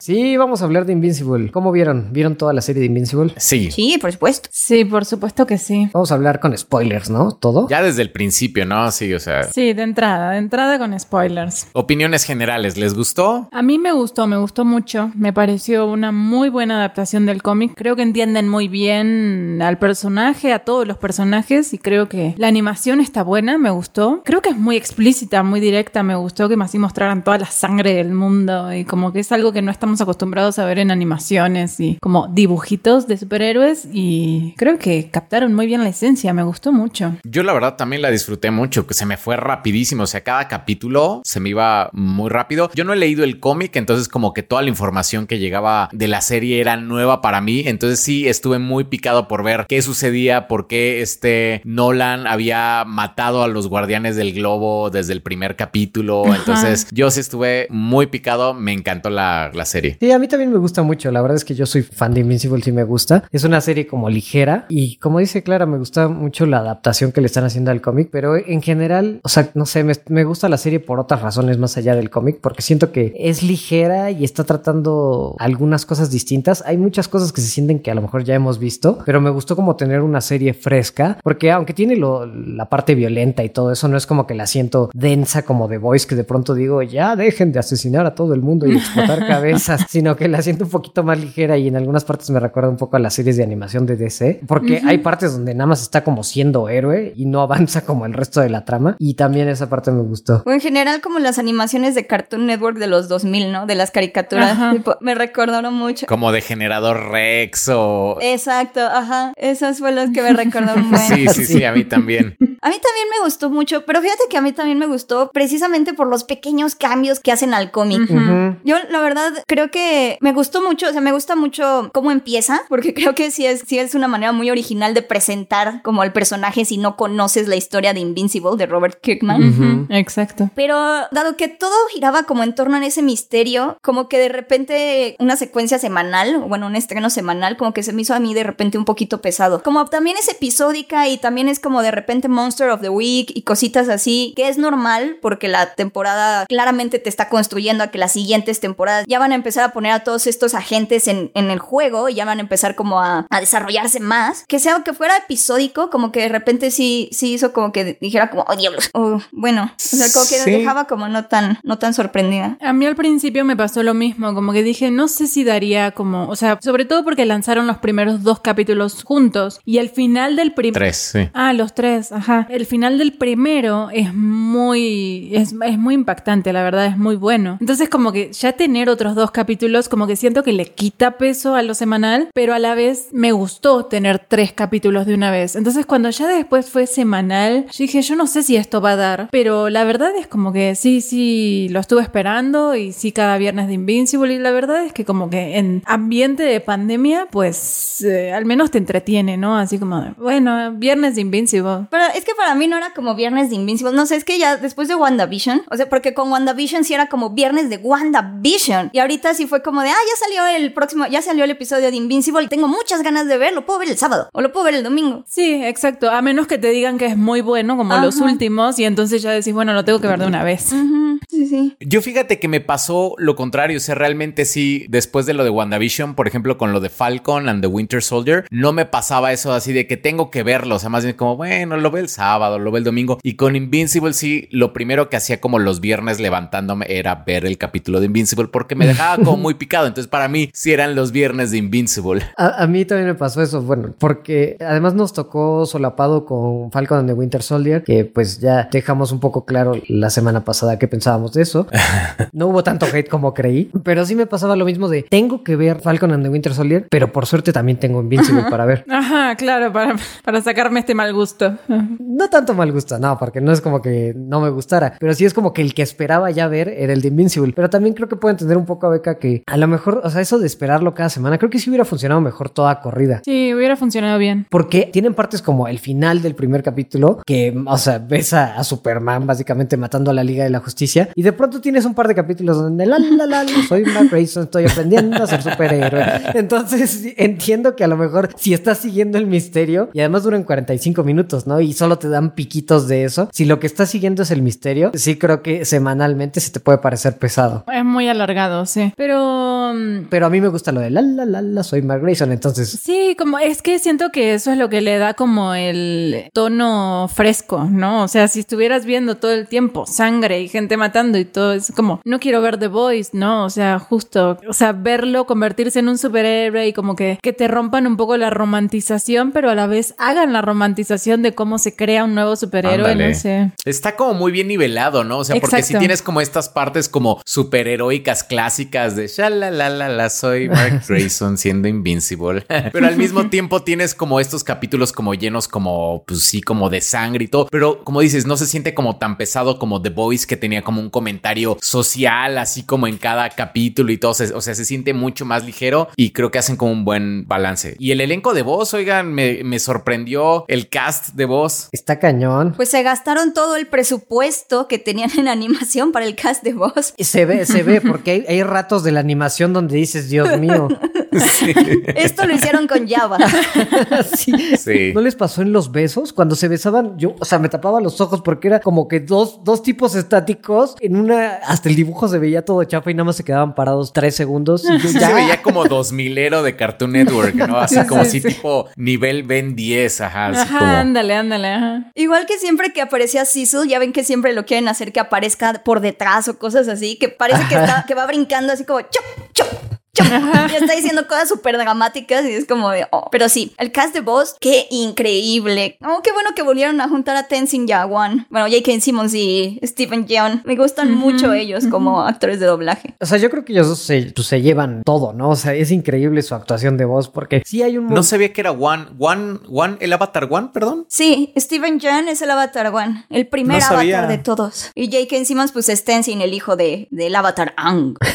Sarah Oh también hace un gran trabajo para un personaje que mejoraron de los cómics, porque la mamá Débora casi no hacía nada en la, en la historia y aquí... No, era una ama de casa nada más y acá está muy bien hecha. Aquí está muy bien, igual que Amber, que no tenía nada de personalidad. Creo que hicieron muy bien en cambiarle la raza y hacerla una activista más dura, Ajá. porque tampoco tenía nada de personalidad Amber en las cómics. Sí, esas son dos grandes mejoras. Pero fíjate que Amber es un tema con esta serie. Creo que a mucha gente le gustó, excepto por Amber. O sea, esa fue la mayor crítica que he visto. Sí. Como de, ay, demasiado drama adolescente, todo el tiempo se está quejando, todo el tiempo le está reclamando. O sea, creo que eso fue como lo que a la gente no le gustó. Pero también siento que hay una diferencia entre quienes leyeron el cómic que les encantó el cambio, porque sí es un gran cambio del personaje del cómic Sí. a la serie, y quienes no la han visto es como qué densa que está este personaje, ¿no? Entonces, como sentí un poco eso. Sí,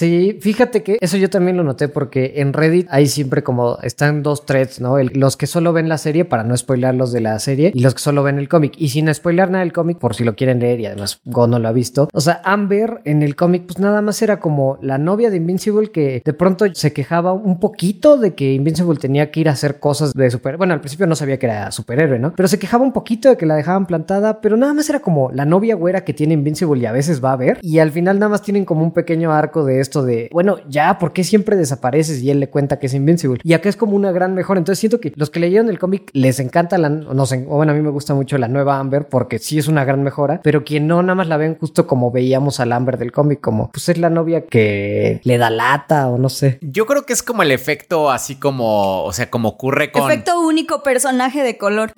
No tanto, sino más No, bien no como creo. interés amoroso que no le dice que sí siempre al protagonista, así como tipo Skyler con, con Walter White, que ya era Ándale. súper odiada, como Iris West en la serie de Flash, que también los fans así la odian. Entonces yo como que siento que va más por ahí. A mí me desesperó un poco el hecho de que no lo cortaba. Es como, Sí. ya córtalo, es como un pésimo Sí. novio, es como, ¿por qué lo aguantas? Ya hasta después ya di, ah, ok, o sea, ella sabía que era Invincible y pues por eso como que lo aguantaba un poquito más, pero al principio más bien yo decía, ¿por qué no lo cortas, no? Claro, a mí más bien lo que me pasó aquí es como que sentí bien como que les dijera, ya sé que eres invincible, güey, lo que me molestó es que me mintieras, pero como que ya al final cuando vuelven después de lo de Omniman dije, bueno, pues ya mejor lo hubiera cerrado porque si no se ve como, ay, volví porque pues tu papá es malo y... Porque te- tuviste una tragedia familiar. Ajá, pero ya, ya establecimos que es una relación para ti, es tóxica porque él no te hace caso, entonces como, ¿por qué volviste con él? Pues eh, no, pero creo que demuestra bien, o sea, que a ella le importa y de verdad lo quiere, pero Sí, no está sí. dispuesta como a soportar el maltrato o cosas así. Porque sí hay tensión ahí también, ¿no? Porque ya cuando también se entera de que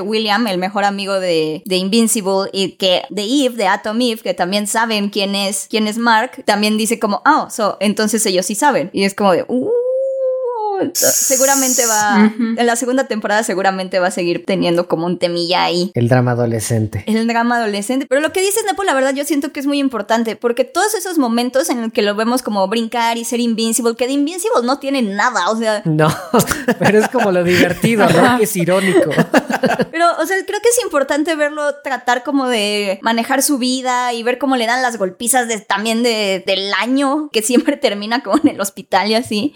Porque me gustó gustó mucho cómo cerraron con el episodio final. O sea, se me hizo una maravilla. O sea, creo que agarran esos convencionalismos como para mostrarnos por qué Mark es humano y por qué es fundamentalmente diferente a su papá. Y, o sea, en el episodio final me impresionó los pequeños cambios que hicieron con respecto al cómic. O sea, por ejemplo, que no pudiera salvar el edificio, Mark. Ajá. Ujú. No, y de entrada la acción es mucho más personal, porque, o sea, las cosas que ves aquí hacer Omni-Man. Que lo obligara a ver cómo mata a todos en el metro mientras les mata. Los del subte. Ese del metro, sí. No obligó a ver, o sea, los mató con su cara, o sea. Es que literal es como la versión de mira esto.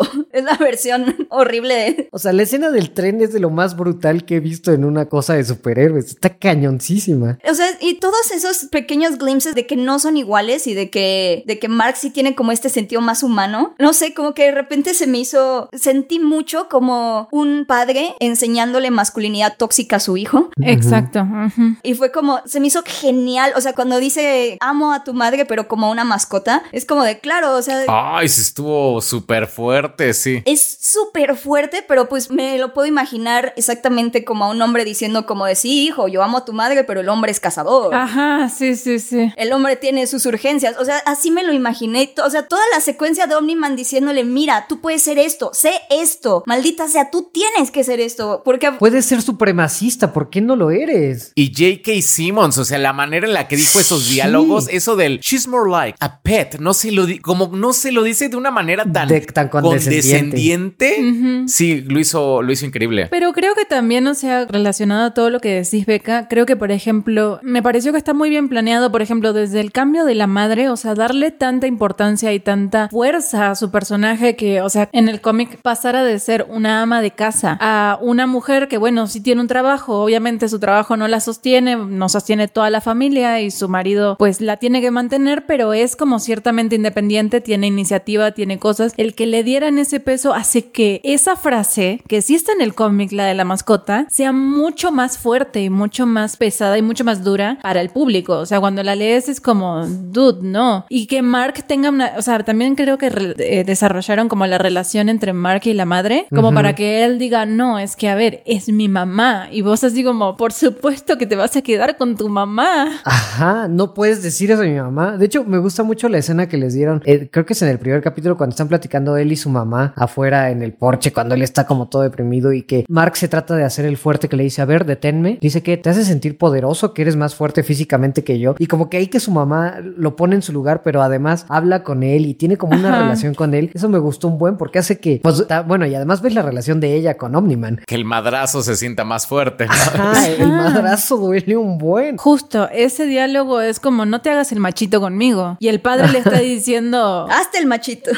ajá, o sea, Es que siento que incluso tienen como un nuevo significado el hecho de que a Mark se le hayan desarrollado tarde los poderes, porque literalmente es este papá que ya quiere que crezca y que sea como él y que lo forme y que tiene que ser así y Mark no es así, o sea, simplemente es como como dice justamente Omniman que es que ha sido criado de una manera más suave y Bueno, aunque sabes que como que me dio la impresión que Omniman realmente no o sea, no quería que Mark tuviera sus poderes. Como que sí dice como en los primeros capítulos de no, bueno, es que creo que, híjole, tal vez la vida hubiera sido más sencilla si, si tú no hubieras tenido que vivir esto. Y ya conociendo lo del final, o sea, a lo que lo tiene que obligar, como que sí siento que Omniman, como dentro de él, o sea, retomando esta escena como de, de cuando están como jugando béisbol, así como de niño, o sea, como que hay una parte de Omniman que no quiere que Mark tenga como estos ideales viltrumitas. Entonces eso Sí. también me gustó mucho. Eso sin duda, porque, o sea, por ejemplo, todo eso no está en el cómic. Nunca lo tienes como, ay, para empezar, nunca pasa esto de que no tuviera sus poderes ni que le llegaran tarde. O sea, los ves y en el primer issue tiene sus poderes. Entonces, acá como que trabajaron eso como para que hasta ves un cambio de Omniman, ¿no? Él estaba viviendo la vida de, de familia, siendo feliz con su esposa, con su hijo. Y cuando obtiene sus poderes, Mark, es cuando cambia y se vuelve, o sea, empiezas a verlo hacer cosas raras y decir esas cosas como, yo hubiera preferido que no tuviera sus poderes porque, o sea, muy probablemente él estaba muy contento en su vida y es como ahora, uy, tengo que retomar mi legado Vultromita. Se ve, o sea, en la escena eso del, del béisbol, eso, o sea, como que se ve que realmente él estaba muy contento. Como que al principio sí era así como, ay, los humanos y sus estupideces, ¿no? Así como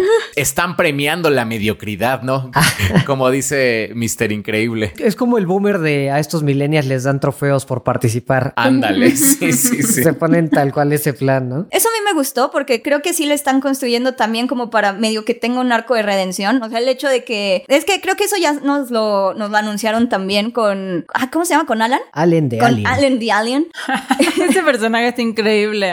Con la voz de Seth Rogen. Me encanta ese personaje. que es muy bueno. Notaron que, o no, en un easter egg, notaron que cuando está matando a justamente la raza de, de Allen, están comiéndose los gusanitos que se comen en el cómic. Ah, sí, no vi.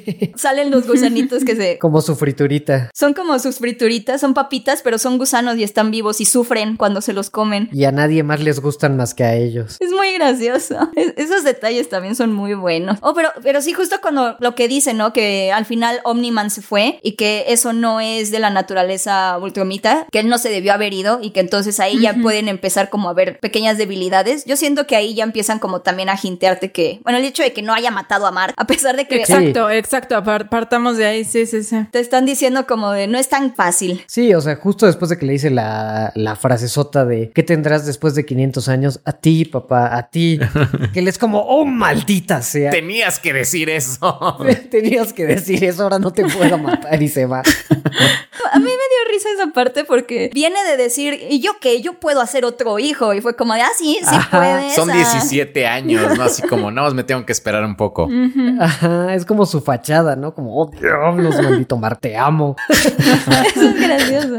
sí, me gusta mucho. ¿Saben qué otro personaje me gustó mucho? Cecil. Eso es muy bueno. Sí, sí, Es muy bueno. Excelente. Me gustó mucho. O sea, las escenas en donde salía, o sea, súper, súper bien. Como tipo como Nick Fury, pero más, más edgy. No, no sé, como Ajá, así como. Y un poquito adulador, ¿no? También. Pero se- no, se me hizo más como, como ya harto de la vida. O sea, he visto tanto en esta vida como ya, por Dios. O sea, También. no, no existe nada que me pueda sorprender, ¿no? Y al final, pues sí. Y me gustó mucho la relación de Cecil con la madre. Así como, es que te odio. Y eh, no, o le dice, por esto es que te odio. Y él le dice, ya sé, yo también me odio.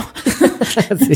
como tan cínico, tan real, tan... Sí, además me encanta cómo es un Nick Fury, pero como muy de gobierno. No sé, y como que lo ves implacable ahí, como el hombre detrás con toda su infraestructura y no puede controlar a los héroes. Me gusta mucho. Bueno, que sí controla la mayoría, como que el único que no puede controlar es a Omniman, pero aún así, o sea, se me hace muy chido que sí va y le da la cara con el transportador, ¿no? Pero de todas maneras, así como que se le enfrenta y no le tiene miedo y sí, me gustó mucho ese personaje. Y, y me gusta cómo es como implacable, o sea, cuando está regañando a Robot, que es otro personaje que me gusta mucho, pero cuando está regañando de la invasión de los flaxianos, que dice, pues, o sea, sí lo hiciste bien, pero murieron 347 personas, 347 Robot, tienes que mejorar. Y es como, ay, el pobre Robot, ok, ok, trataré mejor la próxima. Entonces me gusta que sea como implacable. A me dolió de Robot es que no duró mucho Zachary Quinto. Yo quería a Zachary Quinto un Sí. poquito más en la voz. Sí, porque le queda de re bien. En general no me gusta que están acelerando mucho la historia de Robot, pero es un personaje que me gusta. Pero fíjate que yo siento que al menos en estos arcos, que nada más son los 12 primeros números, creo que está bien. O sea, creo que condensaron también la de Monster Girl y la de Robot, creo que la condensaron bien y creo que pueden hacerlo como, creo que ya pueden ser como más protagonistas en la segunda temporada. Porque a mí la verdad sí se me hizo inteligente que compitiera con Falcon,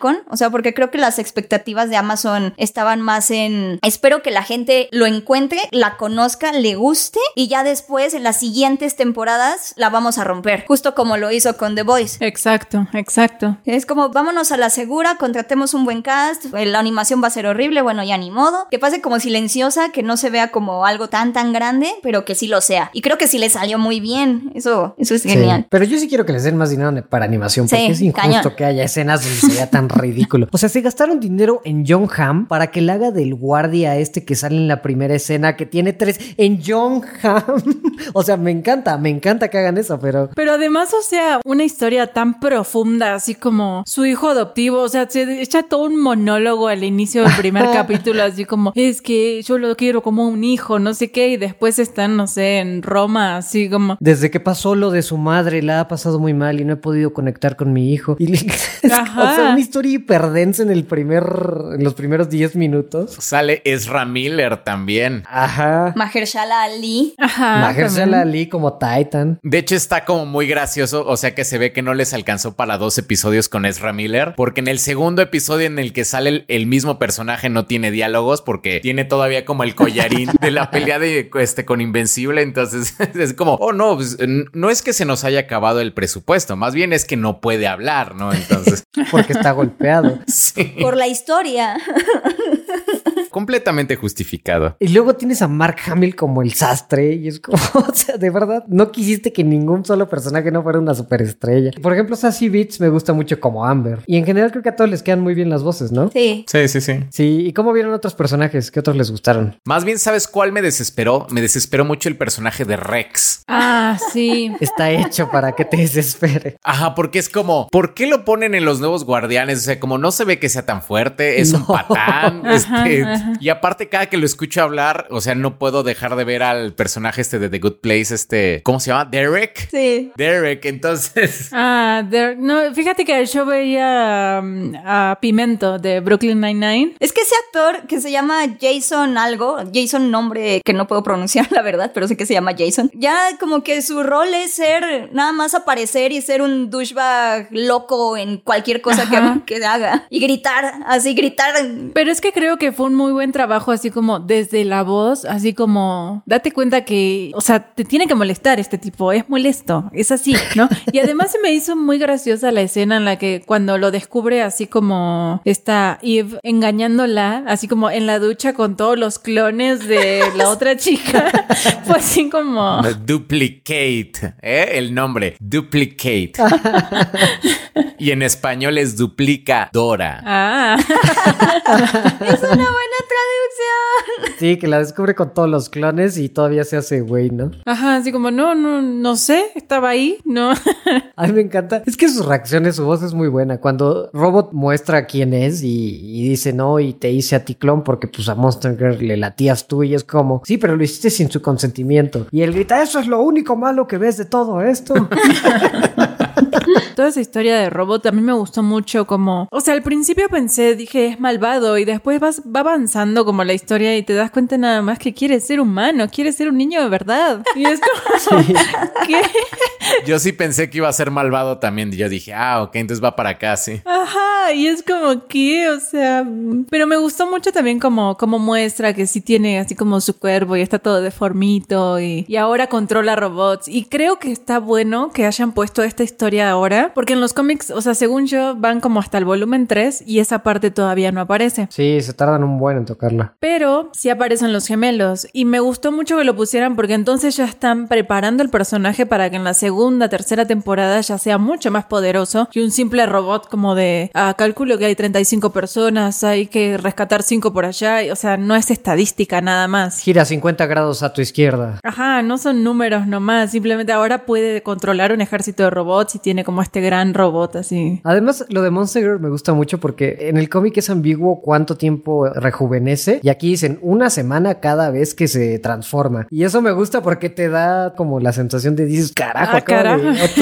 otra, vez acaba de rejuvenecer. Pero me gustó mucho, por ejemplo, en la escena final, cuando así como se están por pelear, pero ya son un equipo de verdad y todos se preparan para pelear contra, no me acuerdo contra quién, si contra Rex o contra el, el otro. Ah, yo no lo entendí. Yo no supe si era contra Rex. Entendí que era a favor de Rex. Era a favor de Rex, o sea, Sí, era a por- favor de Rex contra Black Samson. Esa escena, fíjense que me, me causó un poquito de conflicto porque creo que al final están muy subdesarrollados ellos. O sea, Sí. Sí. a mí sí me gustan, sí me gustan ellos, pero como que para darles ese, ese como momento de, oh, van a limpiar la sangre. O sea, como que no había entendido bien sus conflictos y así. Y entonces en esa escena me quedé como de, ¿a quién están apoyando? No entiendo si es a Black Samson o a Rex. Y bueno, ya el hecho de que se hayan puesto a, a lavar me, me hizo entender que era pues como a Rex, pero como que eso lo sentí como muy... Sí, como que en realidad yo entendí que era un plan de Black Samson para decir así como voy a hacerlos enojar a ver si todos se ponen así Sí, como ya estamos en sintonía, ¿no? Ajá. Ah, eso yo no lo vi, por ejemplo. No lo vi como que fuera adrede para ver si ya eran un equipo o no. Es que yo creo que ese era el plan de Black Samson desde el inicio. O sea, desde el inicio él quería un equipo y siento que ahora él lo logró y por eso dijo, ah, voy a limpiar la sangre, a ver, hagan algo. Tiene sentido porque varias veces les dijo, no vi un equipo, vi siete tipos peleando individualmente y como que se la pasaba fregando con eso. Tampoco aportaba nada, ¿no? Ni No, lideraba, no, no. solamente los criticaba. Aportaba perspectiva, Nepal. Sí. Pero, ¿sabes qué? O sea, justo lo que decías de Monster Girl, en esa escena que están todos por ponerse y se convierte y luego se vuelve a convertir en niña y es como, tú acabas de perder una semana, por Dios. ¿Por qué hiciste eso? Primero espera a ver si se arman los putazos y después te convertís, ¿no? O sea, Sí, quédate atrás y si te necesitan, vas. o sea, sí, se me hizo así como, ay, no me Sí. pude concentrar en toda la escena porque vi eso y dije, carajo. Una de las mejores cosas, bueno, visualmente que siento que mejoraron, es que en el cómic no ves a nada de los guardianes del globo. Y acá, antes de que los maten, lo ves uno con su novia, que esa escena me gustó mucho, como Ay, sí, platicando sí. con su novia que dice, es que para mí cualquier conversación dura una eternidad, tú no lo entiendes. Y luego ves a, la que es Wonder Woman siendo una empresaria exitosa que dice, yo quería que el software fuera libre, no quiero un, un buen año para la empresa, quiero un buen año para el mundo. Así como que le empiezan a dar un montón de fondo a todos los personajes y luego los matan inmediatamente. Me pareció muy bueno del primer capítulo. Es que eso es lo que duele, eso es lo que duele del primer capítulo. Por eso es tan bueno. Y por eso siento que engancha así de inmediato a la gente que no ha visto los cómics, porque es como oh. ¿Y saben, saben qué otro cambio me gustó? Aunque este es como muy sutil, pero quiero saber como su opinión, porque yo siento que sí es una decisión bastante interesante. Y es que desde que Mark tiene sus poderes, él siempre vuela. O sea, como que su default, su posición default es volar. Y eso como que se me hizo muy, no sé, como que me llamó mucho la atención, porque en el cómic no es así, en el cómic camina, pero aquí no, aquí vuela constantemente. Ajá, pero fíjate que sí lo explican de alguna manera porque cuando regresa del hospital así del... de- que no me acuerdo cómo se llama este eh, tigre gigante que lo golpea. Ay, sí. Pero bueno, después de que de, de ese golpiza, regresa del hospital, se pone a volar y dice, ay, mucho mejor. O sea, como que de verdad descansa un montón su cuerpo volando. Y uno pensaría que es como estás haciendo un esfuerzo por volar, ¿no? Por mantenerte así o el equilibrio o lo que sea. Pero como que él explica como que con eso está súper cómodo y tranqui, ¿no? Sí, por eso siento que es como una decisión como curiosa. O sea, porque es. Sí, porque hasta explican de nosotros nos movemos, dice, nosotros nos movemos libremente en el espacio y no necesitamos impulso. O sea, es como un, un volar muy superpoderoso porque, o sea, no sigue como leyes de la física, simplemente pueden flotar donde quieran. Entonces eso estuvo, sí estuvo raro, no sé por qué hicieron como énfasis en eso. Hasta llegando a su casa, ¿no? Que dice, ah, ya puedo volar otra Ajá. vez en, en- en privado. Es como, Sí, es muy raro, pero incluso cuando, cuando ya pasa todo en el último episodio, él sigue volando. O sea, es como de, oh, sí, sigo volando. No sé, se me hizo como muy curioso. si yo pudiera flotar así en el espacio libremente, jamás en mi vida volvería a caminar. y yo aquí de mens usando las piernas. Exacto. Es que, bueno, ya, ya ha dado como el peso que tiene como, es más vitronita que humano o más humano que vitronita. O sea, como que siento que es, no sé, siento que es una decisión que va a pesar. No sé, Eh, me gusta como ese tipo de detalles. Menciona algo, ¿no? Omniman, o sea, acerca de su sangre. Sí, men- o sea, sí menciona algo, no me acuerdo, pero sí menciona algo. Que es, es tan pura la sangre viltumita que es casi 100% viltumita. Sí, Como que esa sangre te mejora la raza. básicamente. Eso es lo que dijo. Esa fue la traducción, como lo de hoy son las traducciones de Go Damn. Como hace rato, estás viendo y no estás viendo. Tone.